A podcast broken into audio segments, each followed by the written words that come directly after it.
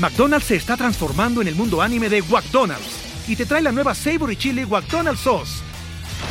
Los mejores sabores se unen en esta legendaria salsa para que tus 10-piece chicken wack papitas y Sprite se conviertan en un meal ultra poderoso.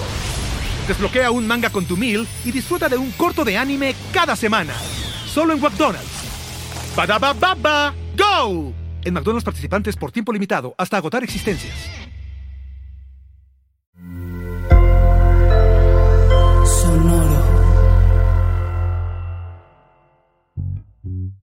Yo soy muy controversial porque digo las cosas que me nacen, cabrón. O sea, por eso estás aquí. Nuestros mejores este, eh, eh, eh, influencers del tema financiero tienen unos videos ahí. Mira, si ahorras en café y ahorras en no sé qué y ahorras en papel de baño, bueno, mames, no mames. O sea, si ahorras en papel de baño no vas a llegar a ningún lado. Que quede bien claro, no van a llegar a ningún lado ahorrando el café. Gástense lo que quieran en el café y límpiense con el papel de baño que quieran.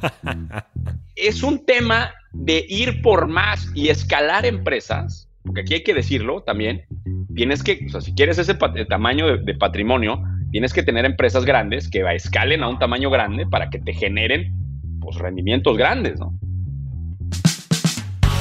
Bienvenidos a Rockstars del Dinero, en donde estamos descubriendo que hacer dinero no es magia negra, hacer dinero es una ciencia. Hay una fórmula para crear y hacer crecer el dinero y en este programa la ponemos en práctica para convertirnos juntos en Rockstars del Dinero.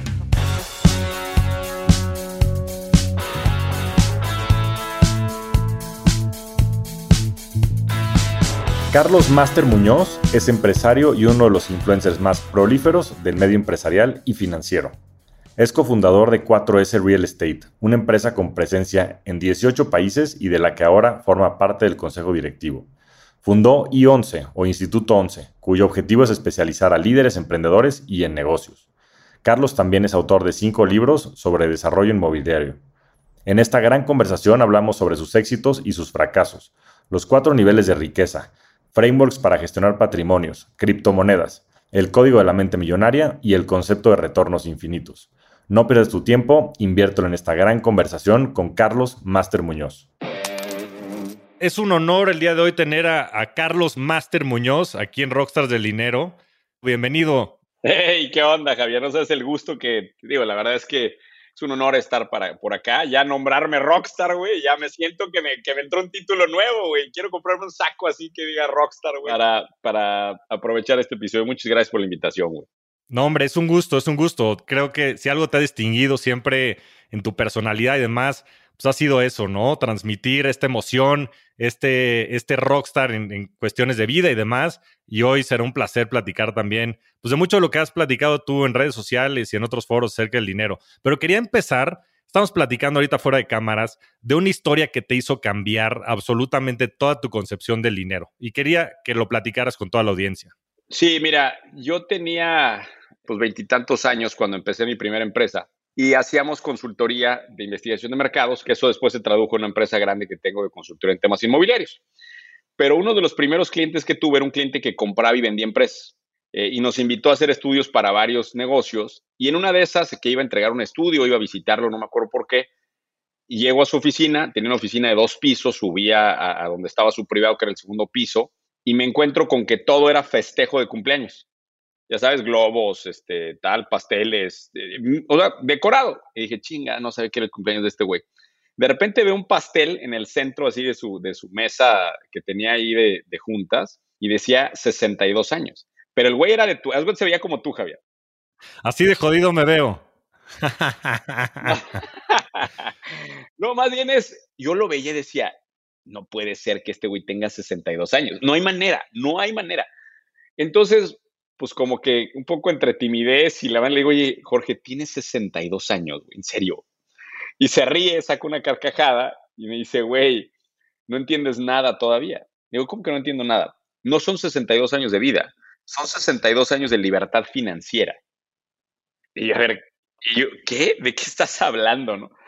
Me dice, mira, si el rendimiento de mis activos lo pongo a trabajar el día de hoy renuncio completamente a mi generación de ingreso y solamente vivo con esos rendimientos en, el, en la misma calidad de vida, tengo 62 años de vida, aún considerando las generaciones que tengo que abastecer abajo de mí. Ah, dije, ¿what? A ver, la más despacito porque no entendí nada, ¿no? Eh, y empezamos a hacer los cálculos y empecé a entender el concepto. O sea, antes de eso, o sea, para mí fue un antes y un después porque sí dice, sí, la libertad financiera y, o sea, como que es hasta cliché ya, ¿no? Pero no me había puesto a calcular realmente esto.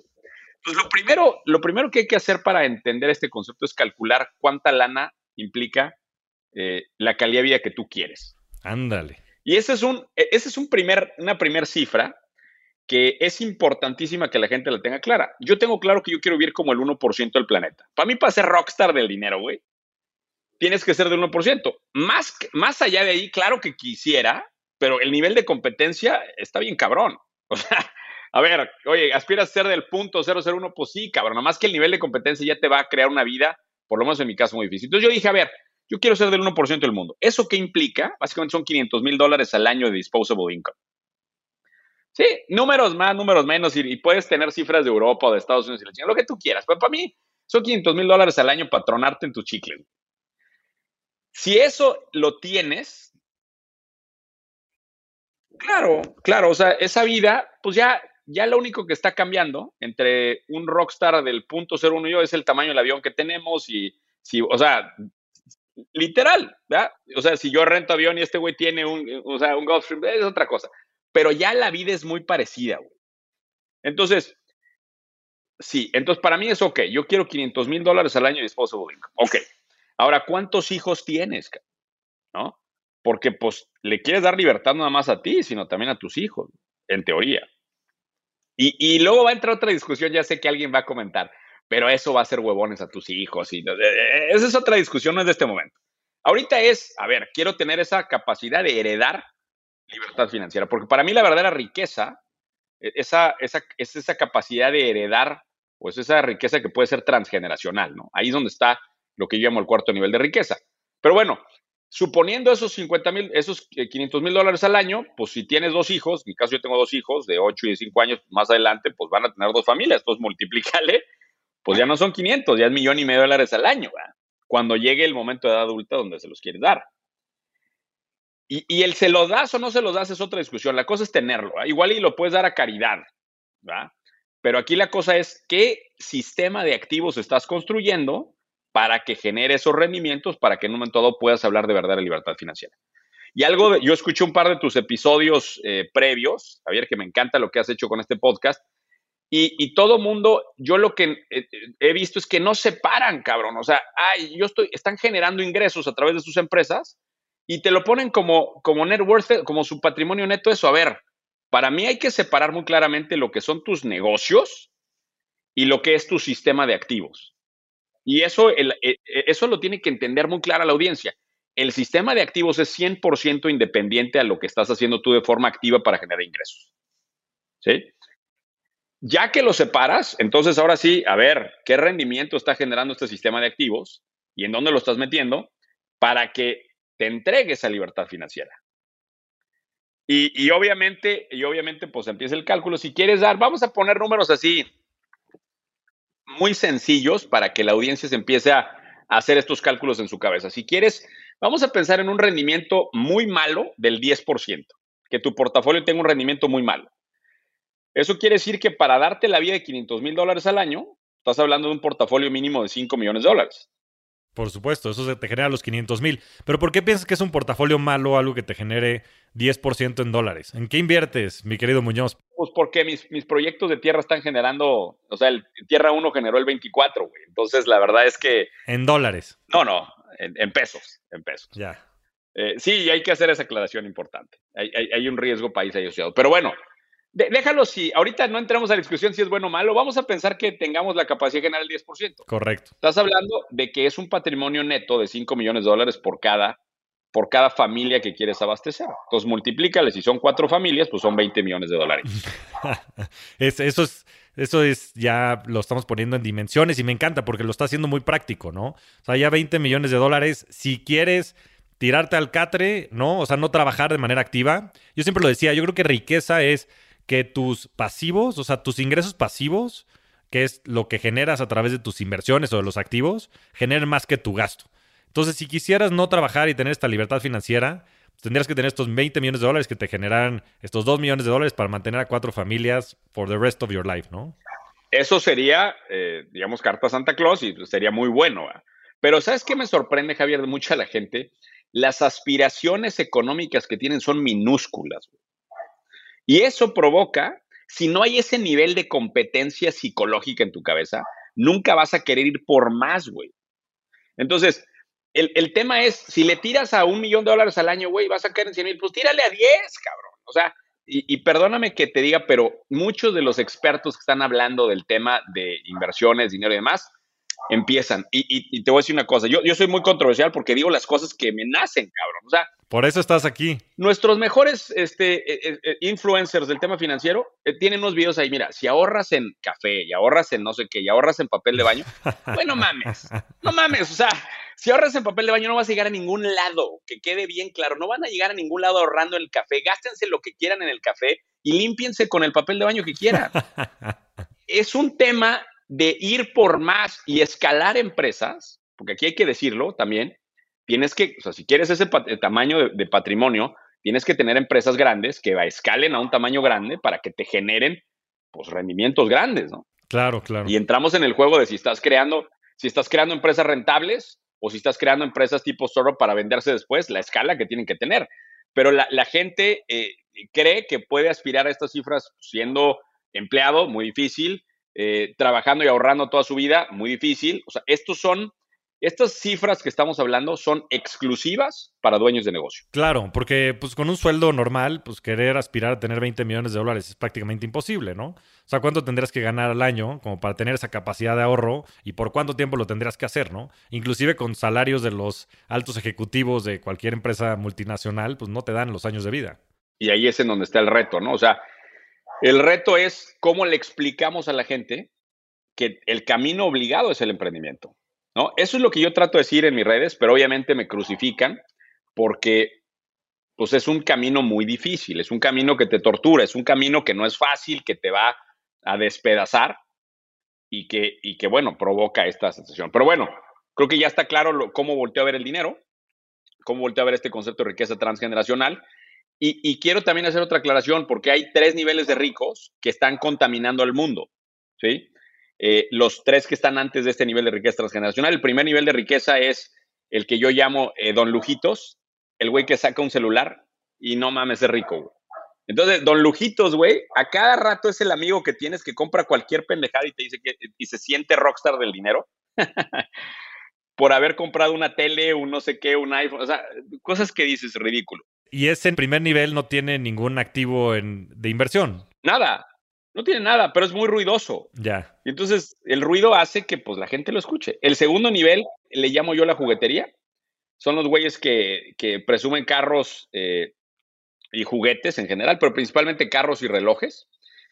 Eh, y bueno, todo lo más que se replica ahí en redes sociales, ¿no? Y digo, yo he tenido que caer en ese juego, y ahorita hablamos, si quieres, un poquito de eso, pero, güey, es una, es una estupidez coleccionar estas cosas. Pero a mí me sorprende la atracción que tienen estas cosas. Yo pongo un video hablando de negocios y hago el mismo video con mi carro, con uno de mis carros atrás y recibe 10 veces más reproducciones.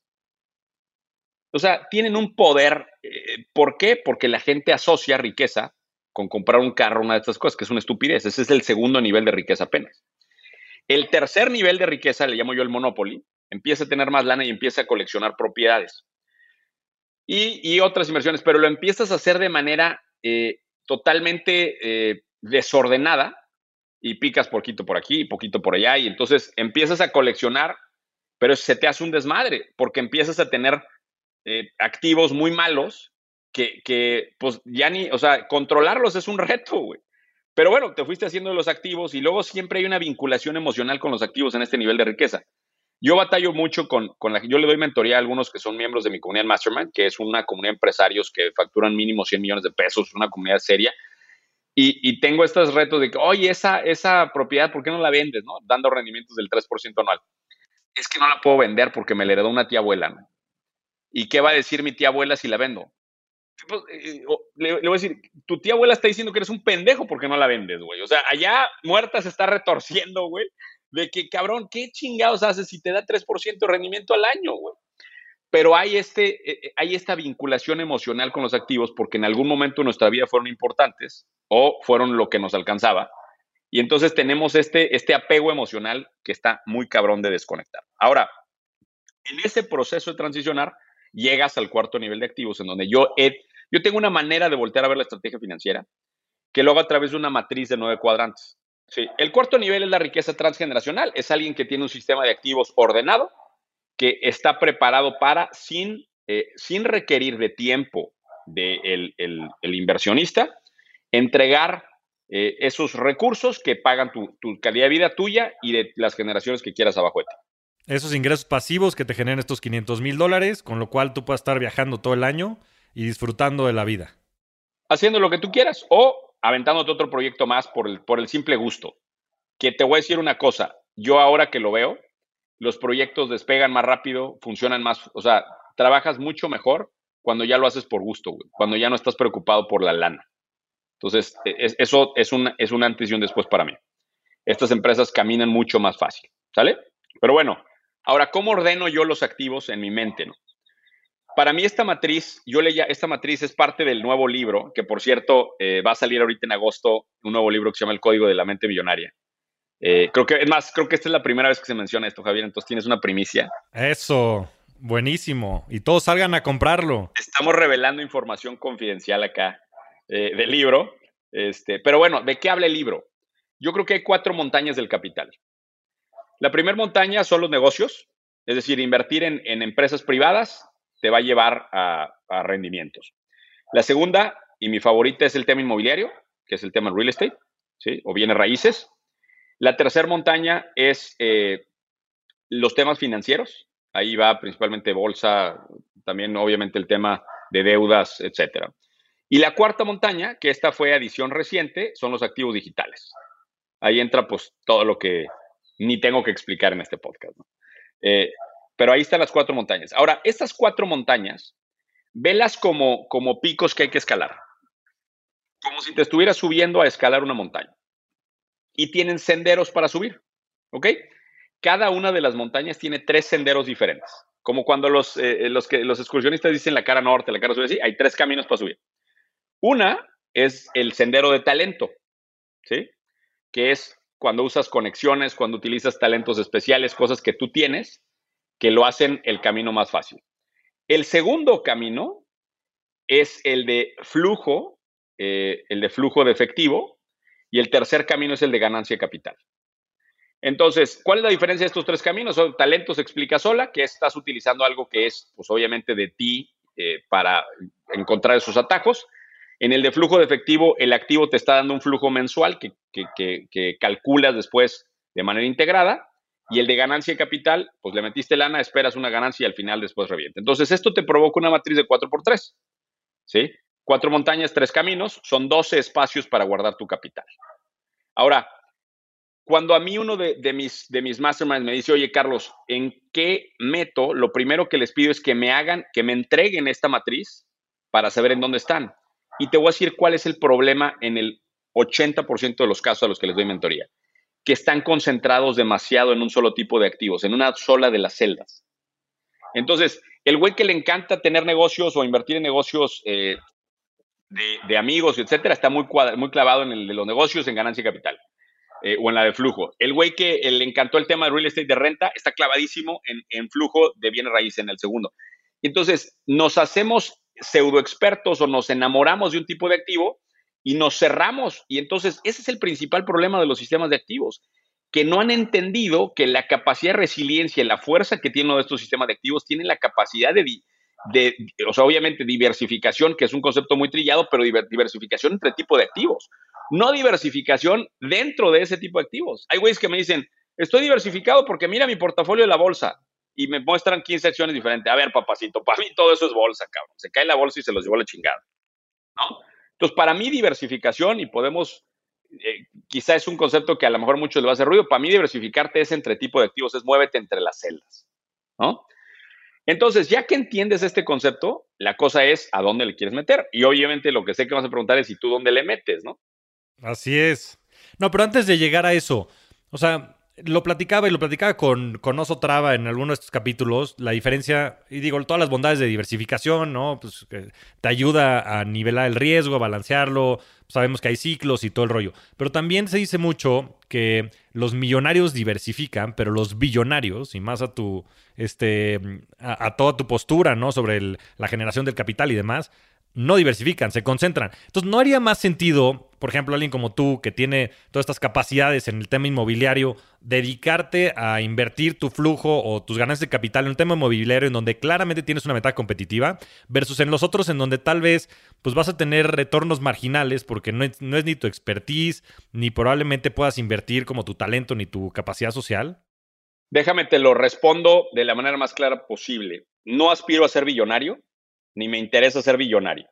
Yo quiero ser un millonario relajado, viviendo una vida de poca madre, pero que no me vuelva a pasar lo que ya me pasó. Yo cometí esta pendejada de concentrarme en mi fortaleza y perdí toda mi lana. A ver, cuéntame esa historia. Diez años construí riqueza y diez años lo borré en una pendejada. Eh, hablando de que perdí, no he hecho el cálculo completo, pero varios milloncitos de dólares. A ver, eh, obviamente yo como experto en tema inmobiliario empecé a hacer proyectos inmobiliarios. Yo, soy yo vengo a ser consultor del tema inmobiliario, ¿verdad? Entonces conozco todo, he asesorado más de, digo, miles de proyectos literalmente en mi compañía. Y en una de esas, pues empecé a desarrollar yo.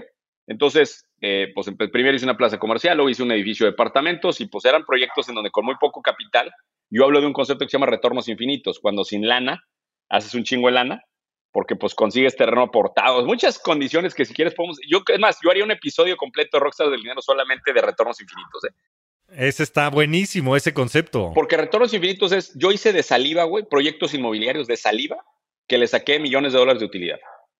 Terreno aportado, arquitecto amigo, eh, este, pues, pagas una lanita de permiso, sales a prevender, eh, con esa lana eh, empiezas la obra, luego consigues un crédito puente y haces todo el proyecto y pum, sin lana, güey, de saliva. El, problema es que hice dos veces eso y a la tercera me invitan a un proyecto en Veracruz, todo con madre, o sea, todo estaba igual, todas las condiciones bien, el terreno bien, el proyectazo bien, nos dieron los permisos bien, se empezó a vender bien, todo iba, todo la miel sobre hojuelas. Nos dieron el crédito puente, entonces ya teníamos lana para construir la torre, empezamos a construir y estando construyendo el, piso 4 de esa torre, eh, pues se agarran a balazos afuera de mi proyecto, güey.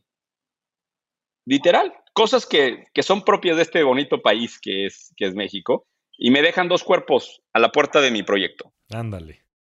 ¿Y entonces? Y ahí es en donde se pone interesante, Javier. Porque tienes, tienes dos caminos. Apagas en ese momento la maquinaria, o sea, es apagar el proyecto, regresar anticipos y, y, te dejas todo, perdíamos 50 millones de pesos.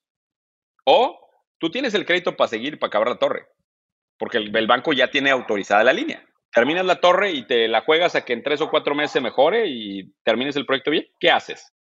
Pero pues no sé, conociéndote probablemente te aventaste, ¿no? A seguirlo, ¿o no? Mira, me aventé a seguirlo porque yo creía que literalmente en un par de, en un par de meses creíamos, o sea, optimista, al final el emprendedor es optimista. Como emprendedor optimista decido, ching su madre, vamos a darle, y acabo la torre, con puro crédito. Apalancamiento al 100%. Y ese apalancamiento al 100% pues terminamos la torre, ¿qué crees, cabrón? Que no se vendió ni una sola unidad más. Entonces ahora, ahora traía un crédito de 100 millones y cero ventas, güey. Y, eres el más chingón, güey, viene raíces, güey, ¿qué pedo? A ver, ¿dónde está el, el gran Carlos Muñoz? Entonces, yo ya viví ese momento, Javier, y te voy a decir algo, güey, no se lo decía a nadie. A mí, a mí acá, ahora últimamente que ha estado este tema del gente, me dicen, oh, Carlos, ¿qué se siente? Güey, no se siente nada, güey. Cuando traes un crédito encima, de 5 millones de dólares, que no tienes cómo pagarlo y que no tienes lana atrás para pagarlo, ahí sí sientes terror, güey. O sea, agárrense, cabrón. Y entonces, ¿eso es por qué? Por concentrarse y por, y por, y por sobreapalancarse, ¿ya? Por querer jugarla de billonario, órale, cabrón. Ahora, pero toma en cuenta una cosa, esto yo lo estaba haciendo como parte de mi sistema de activos, no como parte de mi negocio. Mi negocio era consultoría. Güey. Entonces, ¿qué es lo que hice? Puse en riesgo mis negocios, que en aquel momento nada más era uno, porque ahora lo que hacía era sacar la utilidad de mi negocio para pagar los intereses del crédito. Pagábamos millón, millón ochocientos mil pesos de interés al mes, güey. Madres. Y entonces ahora resulta que el sistema de activos me estaba matando mi negocio, güey. Era al revés, en lugar de que me diera, se estaba comiendo mi vida.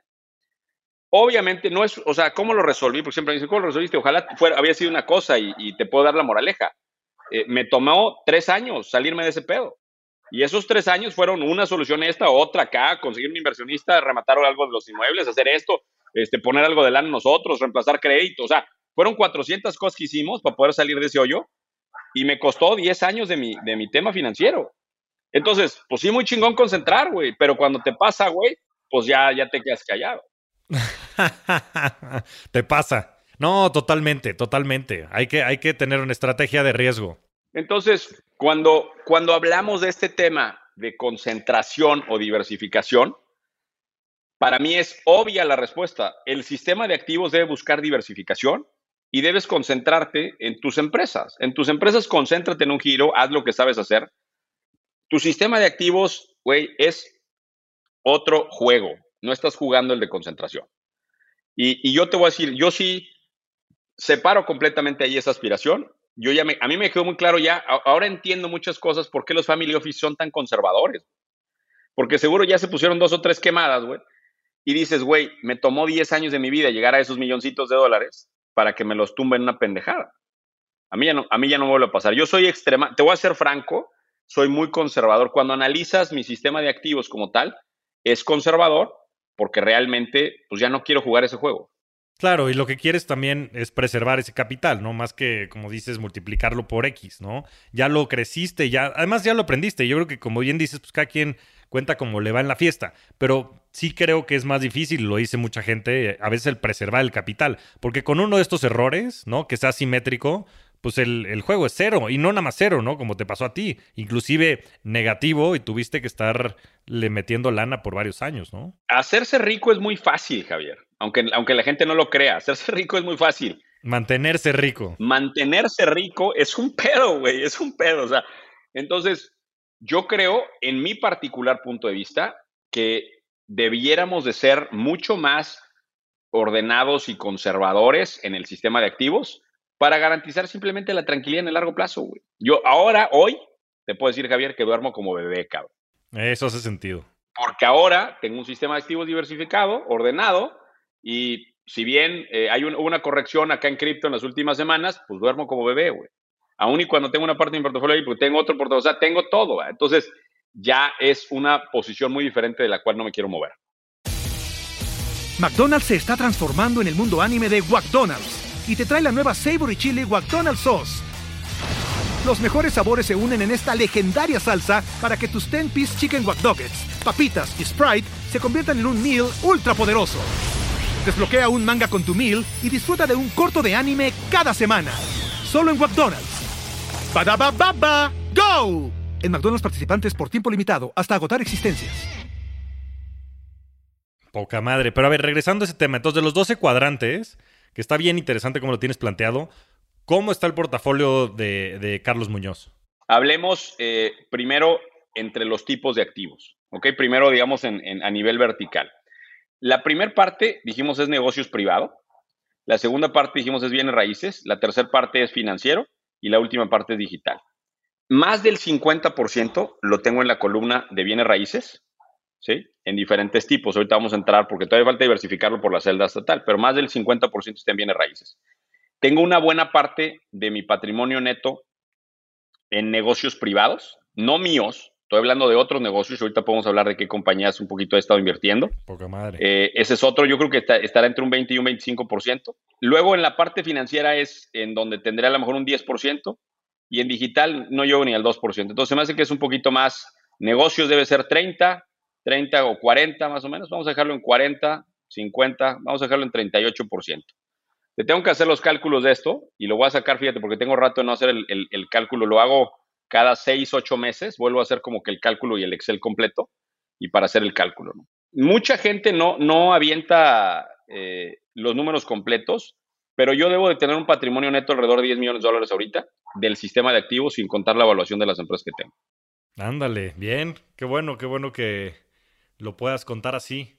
Oye, y, de, a ver, y ya de, cada uno de estos buckets, antes de entrar a, las tres etapas, por ejemplo, ¿qué tipos de activos inviertes en la parte inmobiliaria? Me imagino que muchos son, son desarrollos o son ya este, casas, este, otros inmuebles que rentes. O sea, ¿qué tipo de activos tienes en la parte inmobiliaria? Mira, eh, a ver, ahí son tres temas diferentes, ¿no? Acuérdate que el primer renglón es talento, el segundo son rentas y el tercero son eh, el tema de ganancia y capital. Correcto. Entonces, Vamos a empezar de abajo para arriba. Ganancia capital, me encanta y ahí me encanta comprar tierra, que es lo, mi fascinación con mi proyecto de tierra, y eh, el tema de comprar activos in distress. Tengo un equipo de gente que está buscando todo el tiempo güeyes que están ahorcados para comprar propiedades. ¿Sí? Entonces, el tema de tierra es mi estrellita, de hecho ha dado rendimientos extraordinarios. Eh, y ahorita podemos platicar de eso, pero ahí en ganancia capital es tierra y activos in distress. En rentas, eh, estoy básicamente entre, entre departamentos eh, y el tema de comercial. Eh, me gustó un poquito industrial, pero no, no, me, no me apasiona, entonces no me gusta. Busco caps ahí del 8%, son rentas este, relativamente estándar, pero también tengo, no sé, una, a lo mejor 10, 15 propiedades por ahí en rentas. Y luego el tema de talento, lo que hago es que utilizo mi marca para co-desarrollar en algunas ocasiones con algunos desarrolladores en donde me meto como un porcentaje menor eh, y no me meto al riesgo de apalancamiento con ellos. Entonces también por ahí tengo ahorita dos o tres proyectos que estoy co-desarrollando y que también sé que son generadores de utilidad sin el riesgo del apalancamiento. Buenísimo, pues hace todo el sentido del mundo. Más sabiendo que eso es lo que has dedicado a hacer, ¿no? Sí, pero ahora la estrellita, porque seguro lo que quiere la gente es saber dónde está la estrellita. Para mí mis estrellitas de mis portafolios son dos. Así, te lo digo muy fácil. Uno es mi fondo de tierra, que ahorita quiero platicar a detalle de por qué está haciendo tanta lana esta cosa. Y el otro es eh, lo que doy en deuda privada riesgo, que está en, el, en la otra columna, en la de negocios. Eh, esta es una cosa que eh, no te quiero decir que inventamos, pero sí pulió Ricardo Moreno, mi socio de la financiera Cero a la Derecha, que creo que también debería ser un invitado a este podcast, por cierto. Y lo que inventamos fue un esquema para fondear negocios, pero no es equity y tampoco es, es deuda, porque vas a riesgo. Entonces, le damos dinero a negocios eh, y entramos al riesgo del negocio. Entonces, te pongo un ejemplo. Eh, alguien, eh, tengo un mastermind que de, esta comunidad que tengo de empresarios que dice, a ver, yo compro maquinaria o, sea, vendo maquinaria pesada, grúas, este, revolvedores, creo que maquinaria de ese tipo, y dice, pues para vender más máquinas necesito más lana, ¿no? El problema es que pues no tengo lana para comprar más máquinas. Entonces pide una ronda de deuda privada, tú metes la lana y tú estás sobre el riesgo de la maquinaria. Si la maquinaria no se vende, pues no hay retorno para el inversionista, pero cuando se vende, el, cuate, el dueño del negocio, comparte un porcentaje de la utilidad contigo. Y normalmente los múltiplos ahí, o sea, los rendimientos ahí, obviamente exigimos rendimientos mucho más fuertes porque el nivel de riesgo es mucho más alto. Entonces vas por rendimientos del 30, ¿no? Estoy hablando de pesos. Eh, esos, esos rendimientos lo que te hacen es que te permiten pues obviamente darle mucho más movimiento al portafolio. Entonces, entre esos 30 de deuda privada riesgo y los arriba de 20 que estoy logrando en mi, fondo de tierra, son los que realmente tienen mi portafolio muy arriba. Y eso es el, casi el 90% de tu lana, ¿no? Eh, no necesariamente, creo que, pero sí, yo creo que la mayoría, sí. Y eso, pues, ¿qué te da? Como un 25 anual compuesto, pues es una locura. No, pero tome, pero tome en cuenta que hay otros, hay otros, eh, hay otras cosas, por ejemplo, las rentas te van al 8, también la neta, la lana de Venture me ha ido mal. O sea, no mal. Eh, no he entendido el juego de las salidas. Eh, y esto es algo que cuando volvamos a hacer este podcast en tres años, igual y te digo. La saqué del parque o no jaló. Exacto, exacto. Porque llevo, pues, no sé, cinco o seis inversiones en empresas que están ahorita en proceso de, scaling up, pues están creciendo. Ya. ¿Se puede saber cuáles son algunas de ellas? Sí, claro. Este, está 100 ladrillos, una empresa que es una, una fintech que hace el tema de rentas en, real estate.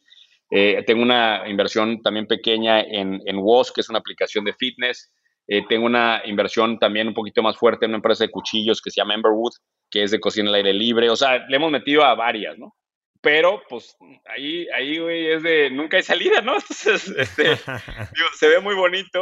Por eso eh, siento que todas estas cosas, ves la evaluación y evaluación de tanto, evaluación de tanto, pero, güey, ¿Y a qué horas veo esa lana, güey?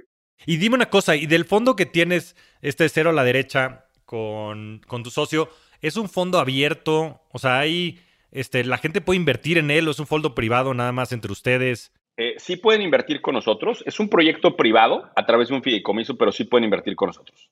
Lo que nosotros hacemos es comprar terrenos eh, de usos mixtos en las ciudades más importantes de México. Esos terrenos eh, son terrenos de, que tienen potencial porque están en los mercados más sólidos inmobiliarios del país. Estoy hablando de Tijuana, Querétaro, León, Guadalajara, Monterrey, Mérida, Riviera Maya y por ahí se me escapa algún otro. Entonces, ¿qué hacemos? Buscamos güeyes que están ahorcados y les compramos, llegamos con cash y les decimos, oye, pues te compro, pero barato, hacemos ofertas debajo. Entonces, por ejemplo, un terreno en Querétaro que estaba listado en 32 millones, lo compré en 18.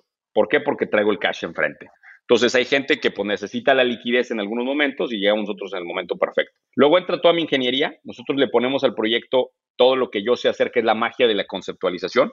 Armamos el proyecto, armamos todos los estudios técnicos que se necesitan para llegar a permisos y licencias. ¿Sí? Y aquí es donde viene la segunda parte de la moneda, por, qué este fondo es tan bonito, porque ya teniendo todo eso, yo le doy ese terreno a un desarrollador que sí va a construir en él, pero se lo doy en plazo de pagos de 24 meses. Entonces un poquito me, vuelvo como el Electra. Me dicen, es que tú eres el Electra de los terrenos. Este, en abonos chiquitos para pagar poquito. Tío, lo termino vendiendo bien caro el terreno, pero te lo doy con todas las facilidades para que tu desarrollo inmobiliario puedas entrar mañana puedes empezar a vender mañana, hagas mucha lana y a mí me pagas simplemente un terreno caro.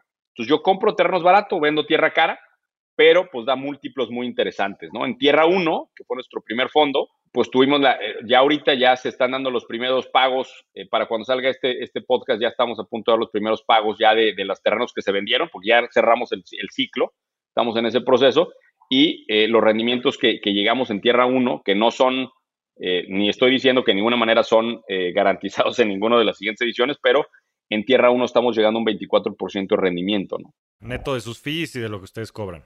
Correcto, correcto. Nosotros somos transparentes y ya ustedes pagarán el tema de impuestos porque esto se recibe de manera eh, como, como, una, como un interés, ¿no? Se, se, documenta con un mutuo y es a través de un fideicomiso en garantía. Entonces, pues es un, es un caso, la verdad, extraordinario, nos fue muy bien hicimos muy buenas compras, eh, hicimos un levantamiento de cerca de 100 millones de pesos y ahorita estamos justo con el levantamiento de Tierra 2, ¿no?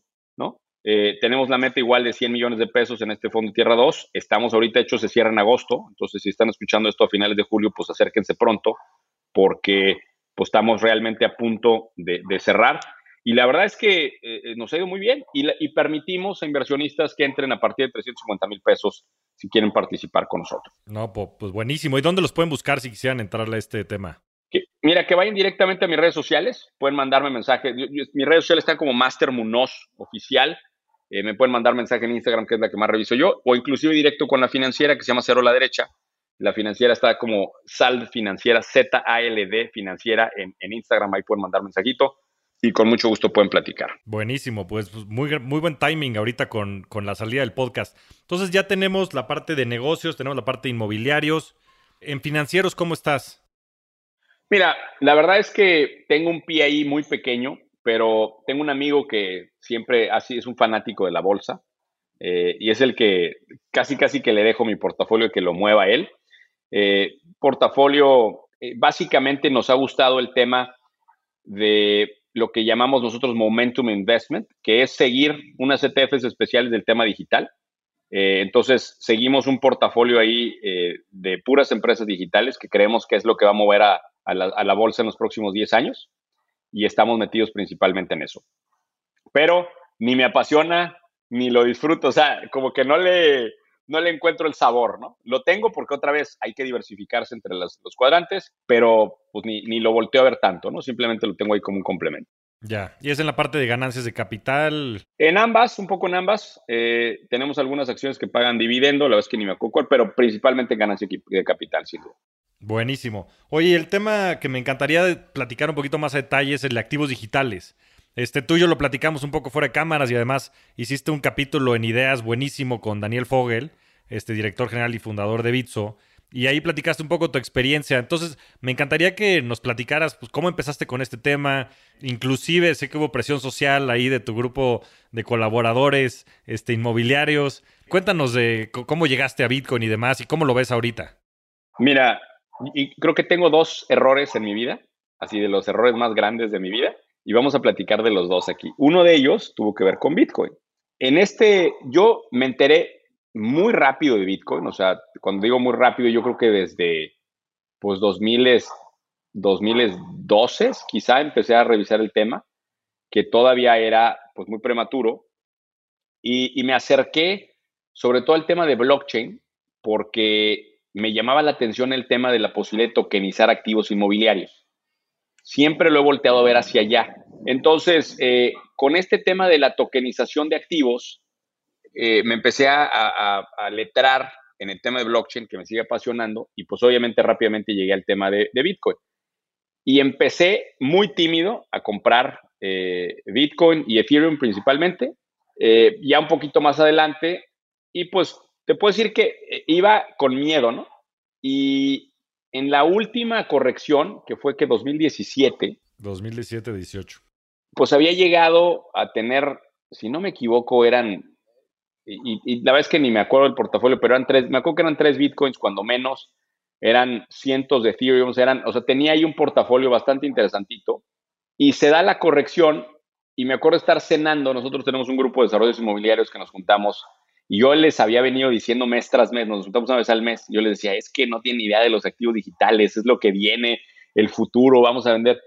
Y puta, los traía, pero, o sea, cada, cada cena los chingaba con eso, ¿no? Y, yo, pues, como presumiendo, vean el rendimiento que trae. Total, se da la corrección y hay un güey que es sumamente financiero.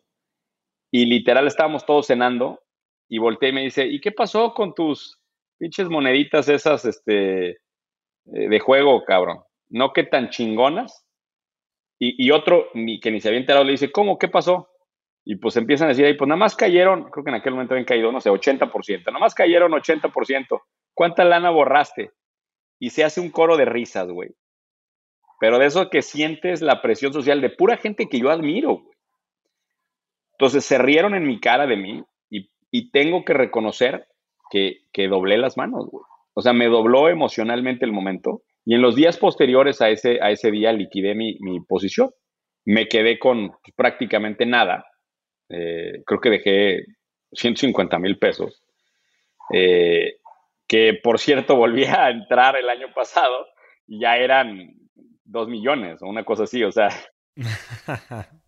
Sí, sí, sí. ¿Y ahora qué? ¿Y ahora que has vuelto a platicar con tu grupo? Porque después el que ría el último ría mejor, ¿no? No, después cuando en, noviembre del año pasado hago un video que, por cierto, eh, eh, a mí me encantaría que, la gente, a veces la gente te juzga porque ve una cápsula de 30 segundos. En noviembre del año pasado yo adelanté la subida de Bitcoin. De hecho, eh, cuando ponga este pedacito del podcast yo en mis redes, voy a pedirle a mi gente que ponga ese tramito porque yo en noviembre hice un video de mis predicciones de 2021. Ok.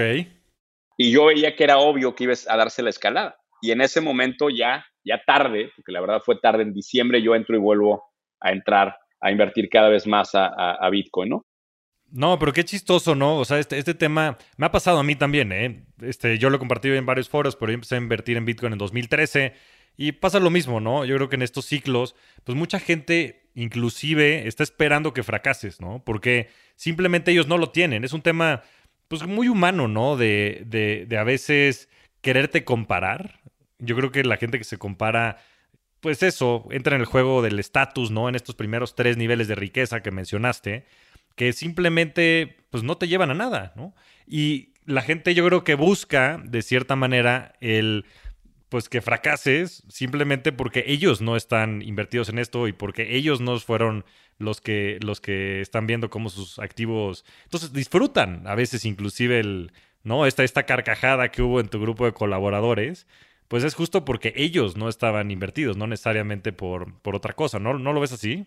Sí, totalmente. Y ahora te voy a decir algo, son momentos que tienes que vivir para ir haciendo la piel gruesa, para poder realmente tener la capacidad de ser inversionista. Porque ser inversionista para mí se reduce a tener la la inteligencia emocional capaz de soportar los puntos bajos de los ciclos. Todo mundo es inversionista cuando vamos para arriba. Todo mundo. El peor es cuando vamos para abajo. Y ahí es en donde se truenan todos. Y creo que el nivel de madurez que se requiere para aguantar las bajadas se toma tiempo en desarrollar. No naces con eso. ¿eh? Creo que es, entonces yo creo que lo tenía que vivir. Y hoy que te digo, por ejemplo, se, vio la corrección de cripto hace unas semanas. O sea, yo sigo ahí y sigo invirtiendo y sigo comprando en, la, en la proporción a lo que hago de mi portafolio y sigo este, siendo enfático en qué, en que la apuesta es de largo plazo y en que estamos jugando el juego que juega mi cliente con el pastel de 62 años. Es otro juego. Puta, wow, muy bien puesto, mi querido Master Muñoz. Oye, antes de cerrar, y, increíble esta reflexión, ¿eh? cualquier persona que tenga esos niveles de retos y de este, proyectos, este, busque a Muñoz, seguramente los podrán apoyar en, resolver estos temas y también apúntense para este libro que va a salir en las próximas semanas. Como, como pregunta de cierre, le pregunto a todos y un poco este, con, esta reflexión que pones, ¿cuál ha sido tu mejor inversión? Y, en el aspecto más amplio de la palabra. Mira, eh, yo creo que la mejor inversión que yo tengo es la familia. Y, voy a ponerme un poquito, voy a cambiar el, side note. Al final, eh, los millones, eh, Javier, se disfrutan en familia. la mejor inversión que he hecho es dedicarme los veranos a estar con mis hijos, a dedicarles un mes y a saborear lo que significa la libertad yo no creo, eh, al final, eh, pues el, dinero es tiempo, ¿no? Entonces creo que el uso correcto de ese tiempo también es con la familia y creo que a ellos hay que invertirles la mayor cantidad de recursos. Para mí, eh, y esto se lo debo mucho a, mi mujer, la importancia que, me ha ayudado a, a, aclarar, porque sobre todo quienes somos muy ambiciosos tendemos a perder la brújula muy rápido, tener la capacidad de voltear a ver la familia como ese centro gravitacional es lo que hace que todo cobre sentido. Entonces yo seguiré invirtiendo, tratando de invertir mayor tiempo con ellos y tratando de hacer mi mejor esfuerzo, que te puedo decir es en donde más tengo todavía que trabajar. No, pues poca madre, mi querido Muñoz. Este, retornos infinitos, como bien dices, más en la familia. Eres un rockstar del dinero. Te agradezco mucho, mucho la presencia en este podcast. Oye, Javier, y hay que hacer el segundo episodio con retornos infinitos en un añito, no seis meses le damos, ¿eh? Eso, seguro. Esa es una clase que le va a encantar a tu raza, porque cuando le dices que de saliva haces millones de dólares, puta, la gente se vuelve loco. Pero hay que aclararlo, son de alto riesgo, esos retornos infinitos. Te mando un fuerte abrazo, Javier. Fuertísimo abrazo, mi querido Muñoz. Las finanzas y las inversiones no son un arte, no son magia negra, son una serie de prácticas que cualquier persona que se lo proponga puede dominar, porque el dinero es una precondición para el desarrollo de cualquier persona. Para ser la mejor versión de ti y para poder cumplir tu máximo potencial, hay que saber dominar el juego del dinero y en este programa te vamos a enseñar la fórmula. Muchas gracias a todos, nos vemos semana a semana en este espacio para convertirnos juntos en rockstars del dinero. Yo soy Javier Martínez Morodo. Búscame en redes sociales como arroba Javier Morodo. Y suscríbete a Rockstars del Dinero en Spotify, Apple Podcast, donde sea que escuches tus programas. Agradecimientos especiales a todo el equipo de producción. Rockstars del Dinero es una producción de Sonoro.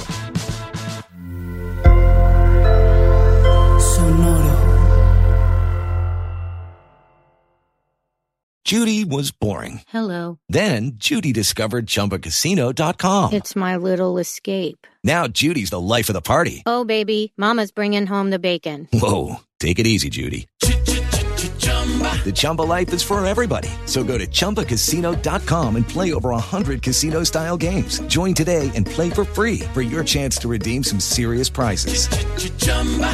ChumbaCasino.com. No purchase necessary. Void where prohibited by law. 18 plus terms and conditions apply. See website for details.